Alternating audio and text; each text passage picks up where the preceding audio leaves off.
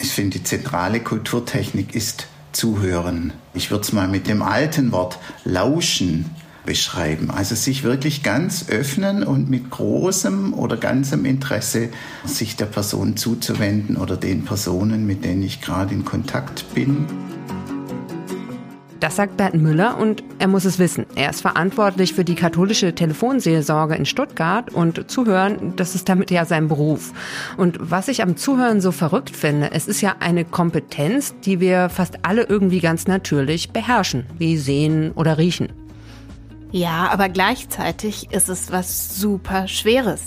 Weil es gibt ja tausend Sachen, die einen daran hindern, dass wir gut zuhören. Also zum Beispiel Konzentrationsschwierigkeiten oder Zeitnot, Verständnisprobleme oder auch Langeweile. Also das geht ja schon in der Schule los, wenn wir es irgendwie nicht schaffen, dem Lehrer vernünftig zuzuhören. Ja, und an der Arbeit geht's weiter, ja. Also wenn ich meinen Kollegen nicht richtig zuhöre im Team, dann klappt die Zusammenarbeit nicht oder eben unseren Chefs müssen wir auch zuhören, damit wir kapieren, wo eigentlich die Ziele unserer Arbeit liegen. Ja, und umgekehrt müssen auch die Chefs den Mitarbeitern zuhören, sonst verpassen die ja ganz viel. Also die verpassen die Konflikte, die da schlummern können im Team und auch die guten Ideen.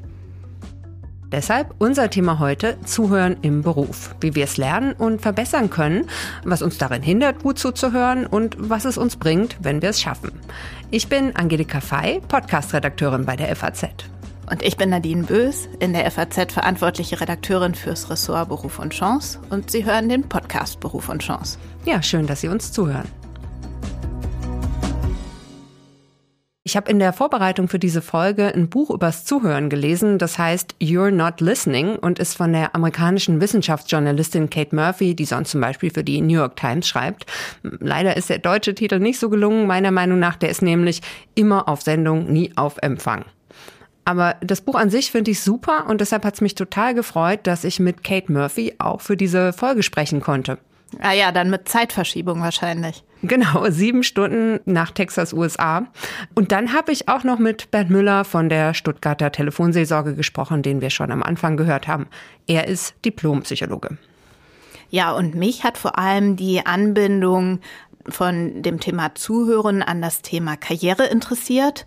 Und äh, dafür interessiert sich auch Torben Lohmüller. Er ist Partner der Unternehmensberatung Dark Horse. Die hat sich darauf spezialisiert, Unternehmen beim Ankommen in der modernen, digitalisierten Arbeitswelt zu helfen. Und er berät sie dabei, wie sie innovativer werden können. Tom Lohmüller sagt, zuhören, das ist dabei sozusagen so eine Schlüsselkompetenz. Und ich wollte von ihm wissen, warum das so ist und wie er auch seinen Klienten beibringt, besser zuzuhören. Ja, es ist ja tatsächlich so, dass wir vielleicht alle denken, ja, wir könnten wunderbar zuhören, aber in Wirklichkeit gibt es da schon noch so einiges, was man noch lernen kann.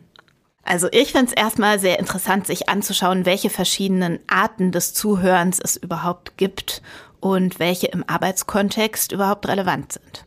Ich finde es zunächst mal spannend, dass es da überhaupt verschiedene Kategorien gibt. Ja, es gibt da zum Beispiel einen Wissenschaftler, Klaus Otto Scharmer. Das ist ein deutscher Ökonom und der arbeitet aber mittlerweile am MIT in Amerika als Senior Lecturer und der hat das Zuhören in vier verschiedene Arten eingeteilt. Und welche sind das? Also die erste, die nennt man Downloading. Das heißt, man scannt nur so, was man hört und äh, filtert in kenne ich schon oder ist mir neu.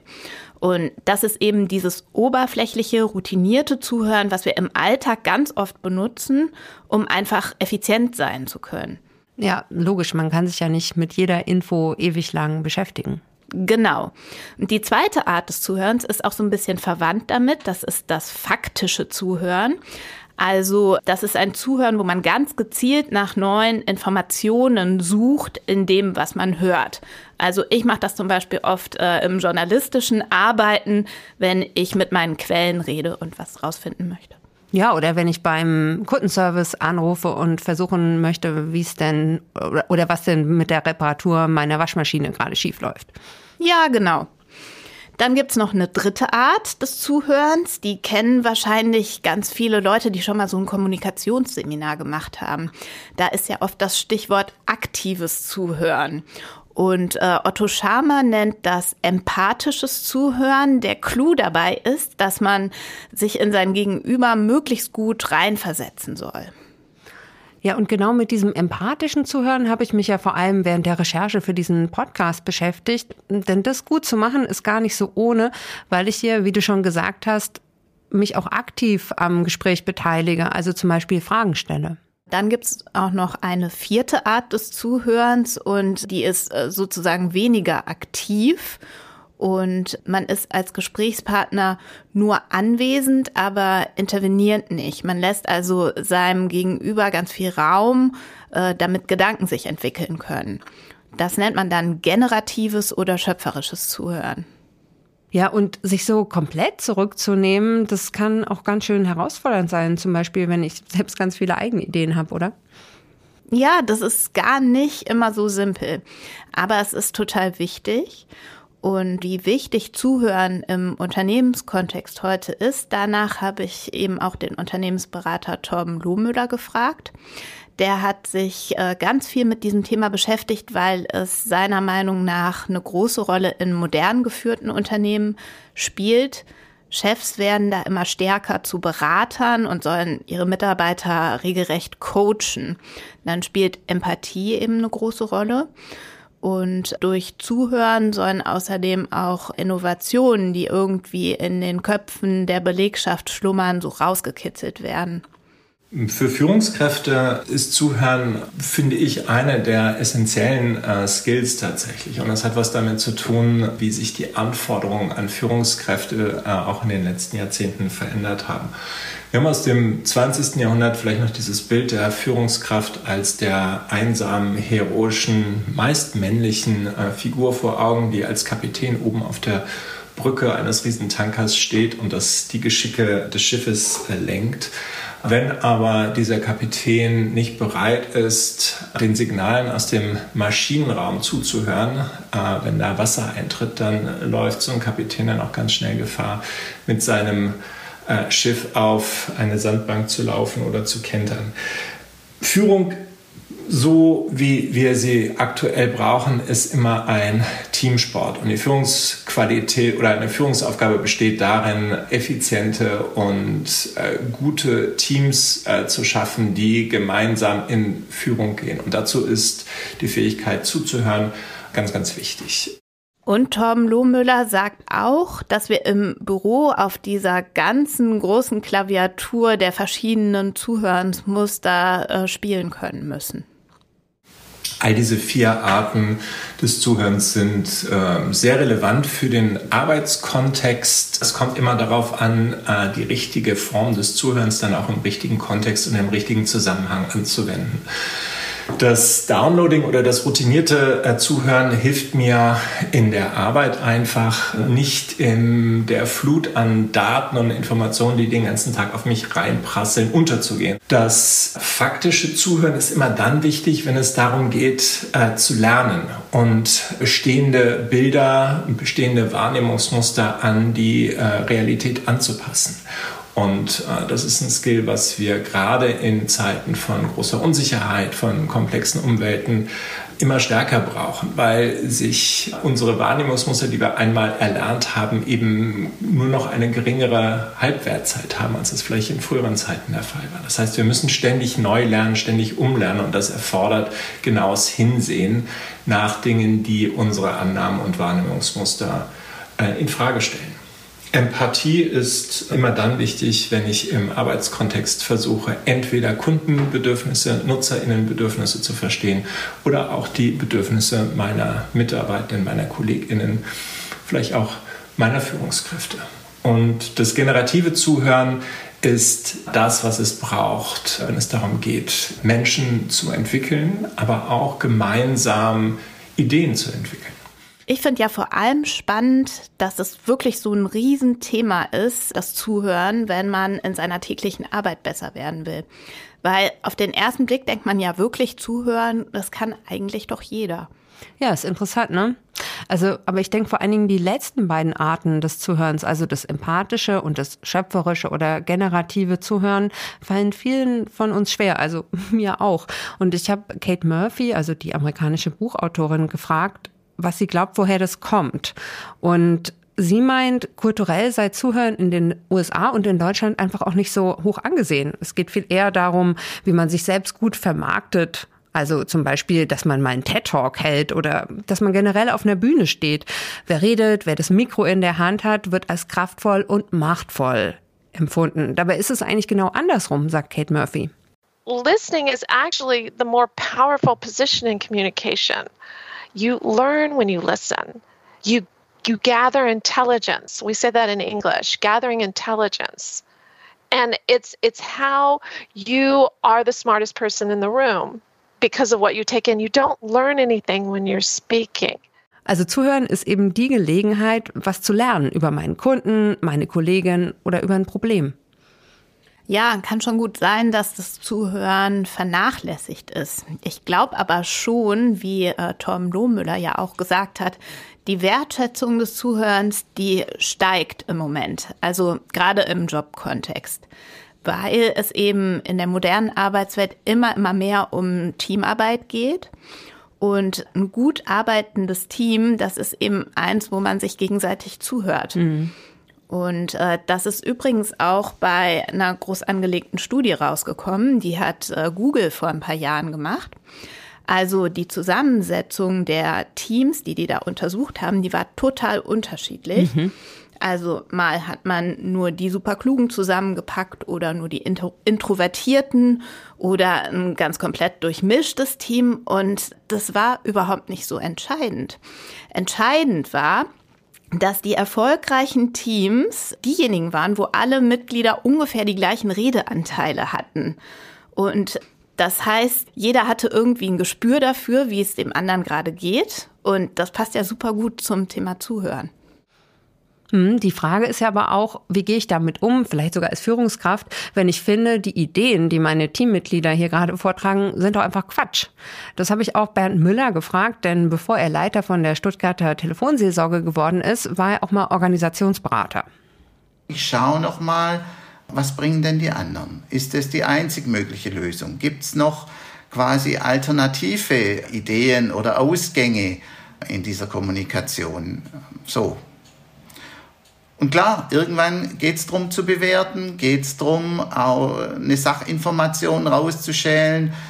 Aber in der, ich sage jetzt mal, in der Zuhörphase, in der Suchphase, es möglichst lange offen zu halten und den anderen die Chance zu geben, da sich möglichst weit einzubringen. Ich kenne ja auch solche Brainstorming-Runden ganz gut, wo man in Konferenzen sitzt und Ideen wälzt. Und eigentlich muss ich sagen, ich finde selten, dass wirklicher Quatsch dabei ist. Ich finde es eigentlich äh, super wichtig, dass sich alle Leute trauen, vermeintlichen Quatsch einfach rauszulabern, weil wenn alle anderen gut zuhören, dann äh, werden aus diesen vermeintlichen Quatschaussagen meistens die spannendsten Sachen. Ja, und es ist ja auch nicht nur innerhalb eines Teams wichtig, dass ich empathisch zuhören kann, sondern auch Kunden gegenüber ist es wichtig. Also man bekommt ja zum Beispiel schon beim Smalltalk mit dem Kunden ganz wichtige Informationen, wenn ich mich mit ihm zum Beispiel über seine Anreise zum Termin unterhalte. Das hat auch Ruth Thesing in unserer Folge zum Thema Smalltalk gesagt. Sie ist Front Office Managerin im Schlosshotel Kronberg, was ein echtes Top-Hotel ist. Und sie merkt sich halt ganz genau, was für Vorlieben die Gäste haben und hat es dann beim nächsten Besuch parat. Deshalb noch mal ein Hörtipp. Ja, wer sich für diese Folge zum Thema Zuhören interessiert, für den ist sicher auch die Folge zum Thema Smalltalk interessant. Okay, und wenn man jetzt erkannt hat, dass empathisches oder auch schöpferisches Zuhören wichtig ist und wenn man vielleicht auch verstanden hat, dass es erstre erstrebenswerter ist, als äh, auf einer Bühne zu stehen und selbst zu reden, wieso bekommt man es trotzdem oft nicht so richtig gut hin mit dem Zuhören? Das habe ich auch Torben Lohmüller gefragt. Und der meinte, dass auf jeden Fall Stress eine bedeutende Rolle spielt. Das ist mir total einleuchtend, weil das kenne ich auch selbst. Äh, wenn ich zum Beispiel weiß, äh, da muss ein Artikel noch fertig werden, dann habe ich einfach weniger Geduld beim Zuhören. Ja, und oft passiert ja auch einfach so viel, das müssen wir noch verarbeiten, man hat so viel im Kopf. Das meint auch Bernd Miller von der Telefonseelsorge. Ich glaube, dass wir mit unserer Flut an Informationen, die wir aufnehmen, auch eine Müdigkeit in der Konzentration, in der Aufmerksamkeit erreichen. Und also aufmerksam zuzuhören, jemanden wirklich aktiv mit, mit Mitgefühl annehmen, das kostet ja eine gewisse Ressource, ne? So. Und es ermüdet vielleicht auch nach einer gewissen Zeit. Und dann natürlich als Hinderungsgrund für gutes Zuhören das Handy. Das haben mir beide meiner Gesprächspartner gesagt, Bernd Müller und Kate Murphy. Ja, weil wenn immer irgendwo was plingt und ich auch immer irgendwie das Gefühl habe, ich könnte was verpassen, dann bin ich natürlich abgelenkt. Das finde ich besonders bei digitalen oder bei hybriden Konferenzen so ein Punkt. Das ist eine echte Herausforderung. Man will sich ja eigentlich auf diese Konferenz konzentrieren, aber ständig äh, ploppen irgendwelche Chatnachrichten oder E-Mails oder zwischendurch Mitteilungen auf. Ja, und man denkt ja immer, ich kann mich trotzdem noch konzentrieren, ich kann einfach auch nebenher zuhören. Und es stimmt ja auch, wenn es um das rein oberflächliche Zuhören geht. Aber halt nicht, wenn ich wirklich voll und ganz erfassen will, was mir die andere Person gerade sagt. Und da hat Kate Murphy in ihrem Buch eine, finde ich, ganz tolle Erklärung. Denn es ist so, dass wir in der Tat schneller denken können, als die andere Person reden kann. Also das heißt, in unserem Gehirn passieren neben dem Zuhören ganz viele andere Sachen als nur das reine Hören. Aber die Frage ist eben, was mache ich denn mit dieser zusätzlichen Hirnkapazität? Ja, lese ich jetzt diese Teams-Mitteilung? Oder denke ich darüber nach, was ich nachher noch einkaufen muss? Oder überlege ich, was ich gleich Kluges sagen kann, wenn der andere fertig ist? Genau das ist nämlich der wesentliche Grund, weshalb Leute nicht gut zuhören, meint Kate Murphy. And I think the primary thing that makes people not pay attention and not listen well is they're thinking about what they want to say next. Because we all want to be liked. And it's just a natural thing. We want to impress the other person. We want them to like us. We want them to think we're smart and engaging. And so when you're spinning your wheels thinking how you're going to respond, you lose a lot of what the other person says. Man wartet dann quasi nur darauf, wann holt der andere mal Luft, damit ich meine tollen Gedanken loswerden kann. Klar, da verpasse ich irgendwie was, wenn ich mich im Kopf mit mir selbst und meiner Reaktion beschäftige. Im Gegensatz dazu könnte man ja auch diese zusätzliche Hirnkapazität dazu verwenden, wirklich ganz genau hinzuhören. Super wichtig finde ich das in Interviews. Also zu beobachten, wirkt jetzt mein Gegenüber, mit dem ich gerade rede, irgendwie angespannt? Knetet sich die Person unterm Tisch gerade die Hände, wenn sie von irgendeiner Station in ihrem Leben erzählt? Und oft erzählen Leute eine Geschichte ja auch gar nicht so super stringent. Ich finde, Ähnliche Effekte gibt's auch in internen Konferenzen. Man kann super viel verpassen, wenn man Kollegen nicht richtig zuhört oder auch zuschaut. Und man kann vor allem richtig gute Ideen verpassen. Ja, genau. Vor allem, wenn eine Idee noch nicht ganz ausgegoren ist oder es eine Geschichte ist, bei der Angst, Wut oder Traurigkeit im Spiel sind, dann lenkt man ja vielleicht auch gerne mal ein bisschen ab und bläht die Erzählung auf mit irgendwelchen unwichtigen Details und als Zuhörerin sollte man dann aber versuchen herauszufinden, was ist jetzt das eigentlich Wichtige, was mir die Person gerade sagen will.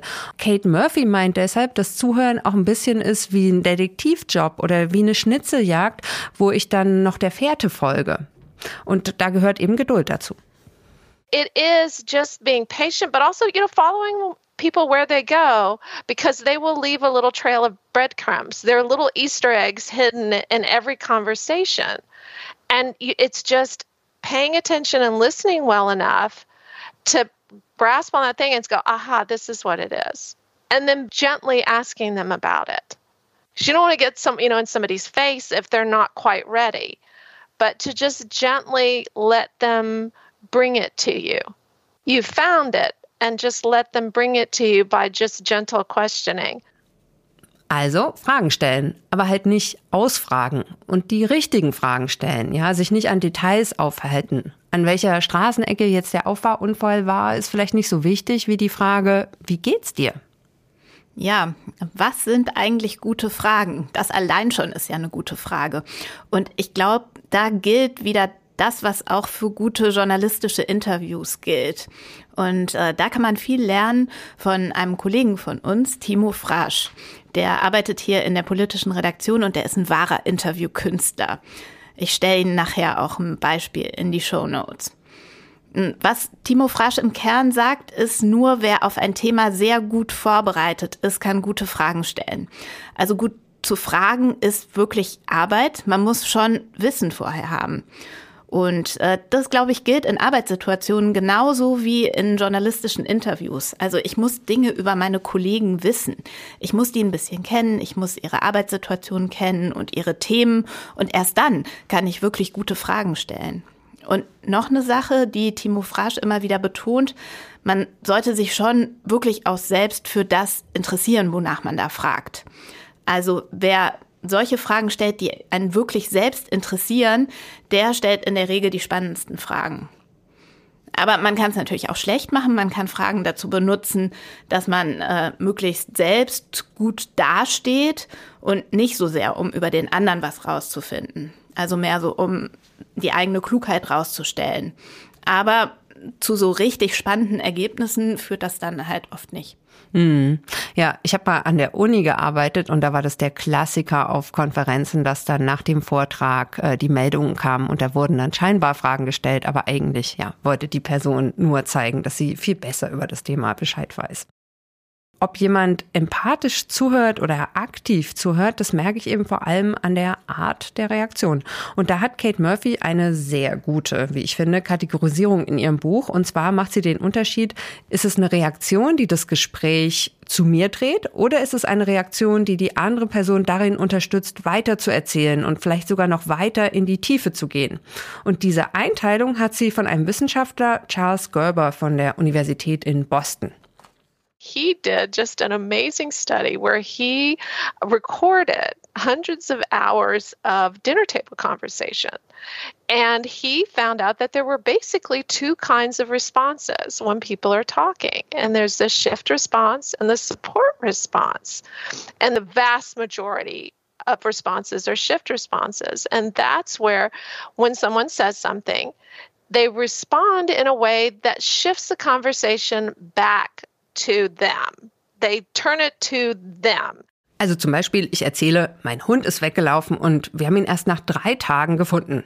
Dann kannst du sagen, ui, das war aber sicher eine harte Zeit. Wie habt ihr ihn denn dann gefunden? Das wäre eine Support Response, also eine unterstützende Reaktion. Ja, ja, und ich ahne schon, was dann die typische Shift-Response wäre, die dann das Gespräch eher zu mir drehen würde. Also sowas wie, ah ja, unser Hund ist auch mal abgehauen und wir mussten jetzt einen höheren Zaun bauen, damit der nicht mehr drüber springen kann. Und was so Zäune kosten, oje, oje, hm, das wäre so das Gegenteil wahrscheinlich. Oder du gibst einen Rat und sagst, Mensch, da müsst ihr den doch an die Leine legen, das geht doch so nicht. Hm, das klingt völlig logisch, dass das kein gutes Zuhören ist, aber ich kenne das tatsächlich auch von mir selbst, dass ich mich manchmal zurückhalten muss, nicht auch dann so eine eigene Anekdote einfach zu erzählen, wenn mir jemand was erzählt.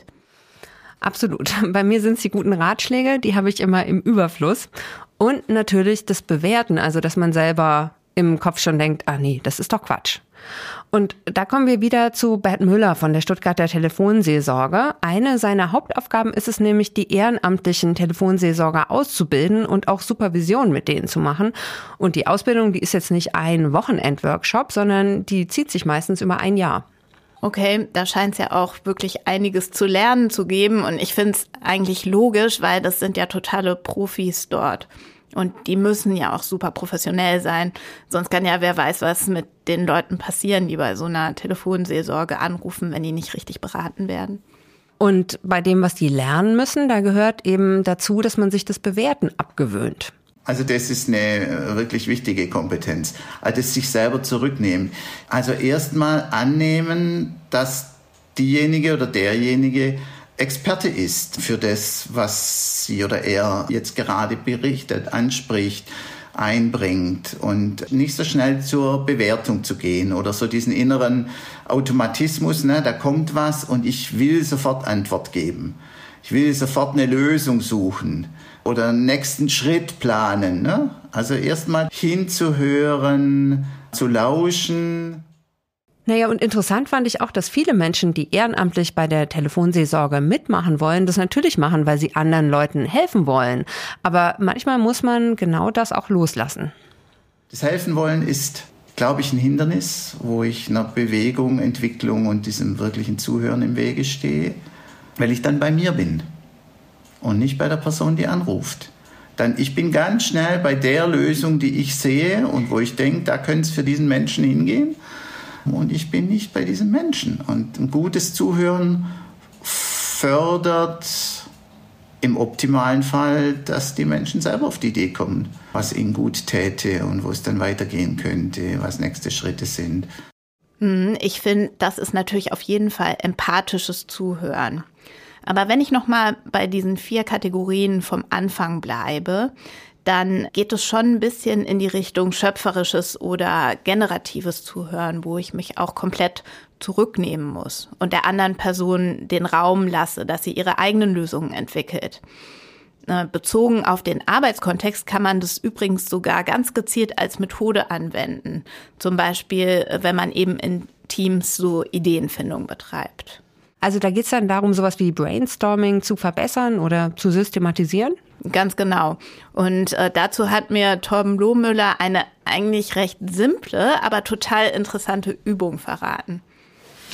Ja, man kann mal ein kleines Experiment machen äh, mit einer Technik, die von Nancy Klein entwickelt wurde und äh, die Time to Think heißt. Und da äh, geht es darum, das sollte man immer mit Ankündigung machen, dass man einfach mal einem Gegenüber die Möglichkeit gibt, laut über eine Fragestellung nachzudenken die sie oder ihn gerade beschäftigt. Und man kündigt an, dass man vielleicht für einen Zeitraum von 15 oder 20 Minuten einfach gar nichts dazu sagt, sondern einfach nur präsent ist und zuhört. Und es gibt eine Eingangsfrage, die heißt, worüber möchtest du gerne nachdenken? Und dann sitzt man vor der Person, die da laut denkt und hört einfach zu, versucht so präsent und so aufmerksam zu sein wie möglich, versucht auch ein Stück weit eigene Reaktion und auch so nonverbales Lenken äh, hinten anzustellen und dann einfach mal schauen, was passiert. Also was innerhalb von dieser, äh, von diesen 15 oder 20 Minuten passiert und sich einmal überraschen lassen, zu welchen Schlüssen und zu welchen Wendungen äh, das Denken des Gegenübers kommt. Ich finde das ja eine spannende Technik, aber ich stelle es mir echt ganz schön anstrengend für den Redner vor. Also ich könnte jetzt vielleicht nicht immer einfach so spontan eine Viertelstunde lang plappern mhm. wie ein mhm. Wasserfall. Das ist, kann sehr anstrengend sein für denjenigen, der dem zugehört wird, weil wir das im Alltag nicht gewohnt sind. Wir, haben, äh, wir sind gewohnt, dass wenn wir etwas sagen, das Gegenüber schon darauf wartet, auf eine Lücke, in die sie springen kann, um dann mit einem Gegenargument zu kommen oder den eigenen Vorschlag nochmal zu erweitern. Deshalb ist es wichtig, wenn man ein solches Experiment macht, das vorher anzukündigen und äh, diesen spielerischen, experimentellen Rahmen ein bisschen zu nutzen. Und dann kann man auch so eher unangenehme Situationen wie längeres Schweigen oder Abschweifen ganz gut aushalten. Ja, Schweigen auszuhalten fällt mir auch immer ziemlich schwer. Ich glaube, ich denke oft dann so unterbewusst, dass die andere Person gerade irgendwie nicht weiter weiß und ich dann einspringen will. Wie geht dir das? Hm, also seit ich zum Thema Zuhören für diese Folge recherchiere, beobachte ich mich natürlich selber viel mehr, wie ich mich in Gesprächen verhalte. Und es fällt mir wirklich sehr schwer, wenn es mal eine Gesprächspause gibt, dann nicht sofort diese Lücke mit einer eigenen Idee, einem Ratschlag oder eben einer Anekdote zu füllen. Aber ich habe es jetzt wirklich ein paar Mal geschafft, ja, den Mund zu halten und einfach mal abzuwarten und mir fällt jetzt vor allem eine Situation ein, da war der Effekt beeindruckend. Denn meine Gesprächspartnerin hatte nur überlegt und deshalb eine Pause gemacht. Und als sie dann weitergesprochen hat, hat die Unterhaltung nochmal eine ganz andere Tiefe bekommen. Ja, da sieht man, zuhören kann man wirklich trainieren. Und das hat mir auch Torben Lohmüller gesagt. Gutes Zuhören äh, lerne ich, indem ich es immer wieder versuche anzuwenden. Und ich kann das zuerst machen, vielleicht auch im privaten Kontext mit PartnerInnen, äh, mit FreundInnen oder manchmal auch mit Kindern. Kinder sind sehr dankbar, wenn ihnen mal zugehört wird, weil ihnen im Alltag sonst sehr, sehr viel erzählt wird. Und wenn sie einmal erleben, dass ihnen auch aufmerksam zugehört wird, kann man sehr schnell die Erfahrung machen, welche Kreativität plötzlich freigesetzt wird durch diese Aufmerksamkeit. Ganz ehrlich, ich kenne das auch ziemlich gut von meinen Kindern, aber wirklich eher den umgekehrten Effekt. Also ich würde gerne zuhören, aber brauche so ein bisschen Geschick, damit mir Dinge überhaupt erzählt werden. Und das kann man auch üben. Also Beispiel, wie so ungefähr alle Eltern bin ich genervt, wenn die Kinder von der Schule kommen und ich frage, wie war's? Und äh, die sagen dann gut. Punkt. aber ich weiß noch ganz gut, dass ich als Kind dann umgekehrt immer super genervt war, wenn meine Mutter so bohrend nachgefragt hat und so gesagt hat, dir muss man aber heute alles aus der Nase ziehen. Mhm. Ja, und deshalb versuche ich das jetzt wirklich anders zu machen und dann, auch wenn es mir schwerfällt, Schweigen zuzulassen. Vielleicht sind die ein bisschen müde und wollen gerade nichts erzählen und dann mache ich vielleicht eine Tasse Tee. Und oft passiert es dann doch, dass irgendwie nach fünf oder zehn Minuten dann rauskommt, ach Mama, übrigens, ich habe jetzt äh, beim Schwimmen doch das Tauchen geschafft oder ich habe mich mit meiner Freundin gestritten oder irgendwas, was sie wirklich beschäftigt. Und dann kommen die ganz von selbst ins Erzählen. Ja, und dazu passt was, das mir Kate Murphy, die Buchautorin, gesagt hat. Und zwar, um sich vorzustellen, wie ein gutes Gespräch sein sollte, hat sie mir zwei Bilder oder Vergleiche mitgegeben. Und der eine Vergleich ist, Zuhören ist wie Paartanz. Man muss den gleichen Rhythmus finden. It's a rhythm. It's very much a rhythm. And it's very dynamic. Just being agile and responding and getting on the same tempo with the other person. Und wenn du jetzt zum Beispiel deine Kinder mit Fragen überschütten würdest, wenn sie nach Hause kommen, dann würdest du halt gar nicht deren Tempo entsprechen, weil sie erstmal ankommen müssen. Und der andere Vergleich, den sie mir mitgegeben hat, ist, eine gute Unterhaltung ist, wie wenn man sich gegenseitig einen Ball zuwirft. Und wenn ich jetzt das Thema wechsle, indem ich auf einmal über mich spreche, während mir der andere was total Wichtiges erzählt, dann fange ich den Ball eben nicht, der mir von meinem Gesprächspartner zugeworfen worden ist. Naja, also es geht immer um Harmonie finden, dass man zusammenspielt und nicht gegeneinander. Genau. Und Kate Murphy meinte dann auch noch, als ich sie gefragt habe, wie kann man es denn üben, das Zuhören, ja, da meinte sie, dass man sich an zwei Leitfragen orientieren kann, die man sich selbst stellt und die man dann nach einem Gespräch beantworten können sollte. Whenever you go into a conversation, have it in your mind that you want to be able to answer two questions at the end of the conversation. And one is, what did I learn new about this person that I was talking to? What did I learn about this person? And the second question is, how did this person feel about what we were talking about? Ja, und das finde ich schon sehr hilfreich. Ich ja eigentlich auch. Allerdings muss ich auch sagen, dass alles das, was wir jetzt in dieser Folge hier selbst gelernt haben, das birgt ja auch so ein bisschen die Gefahr, dass man gar nicht mehr so natürlich zuhört, sondern dass man beim Zuhören so ein bisschen verkopft und jetzt anfängt drüber nachzudenken, was sollte man jetzt eigentlich tun, um gut zuzuhören. Und ich hoffe, dass mir das nicht passiert, dass ich nicht zu viel denke dann dabei. Ja, stimmt. Das wäre kein besonders guter Effekt und äh, blöd wäre natürlich auch, wenn man dann irgendwelche ja, Fragen stellt, die sich dann irgendwie total künstlich anhören oder so, ne, in so eine Rolle verfällt. Darum geht's auf gar keinen Fall. Aber ich muss sagen, mir hat die Recherche für diese Folge echt die Augen geöffnet und hoffentlich auch die Ohren. Denn es kann gut sein, dass ich, weil ich so ein ungeduldiger Flummi bin, ja, anfällig dafür bin, Menschen eben nicht gut zuzuhören. Und ich finde es aber total interessant, wie viele große Themen, also jetzt ein Team funktioniert nicht gut, ich komme mit meinen Kollegen nicht klar, meine Kinder reden nicht mehr mit mir oder auch ich komme im Job nicht weiter, mir fehlt's an guten Ideen, ich versemmel alle Bewerbungsgespräche, ja wie viele dieser großen Themen man eben angehen kann, einfach nur, indem man lernt, besser zuzuhören. Ja, dann vielen Dank auch an Sie, dass Sie uns bis hierhin geduldig und aufmerksam zugehört haben. Unseren Podcast gibt's jede Woche montags und immer drehen sich die Folgen darum, wie uns Arbeit ein Stück weit glücklicher machen kann. Und wenn Ihnen diese Folge gefallen hat, dann abonnieren Sie uns doch gerne im Podcatcher Ihrer Wahl, also Apple Podcasts, Spotify, Google Podcasts und lassen Sie uns auch gerne eine Bewertung da. Uns interessiert Ihre Meinung. Genau, und wenn Sie eine Idee für ein Thema haben oder eine Kritik loswerden wollen, schreiben Sie uns an beruf und chance.faz.de und Angelika Fei und ich, also Nadine Bös, wir sind auch beide auf LinkedIn. Dank für die Produktion dieser Folge geht an Kevin Gremmel und David Brucklacher.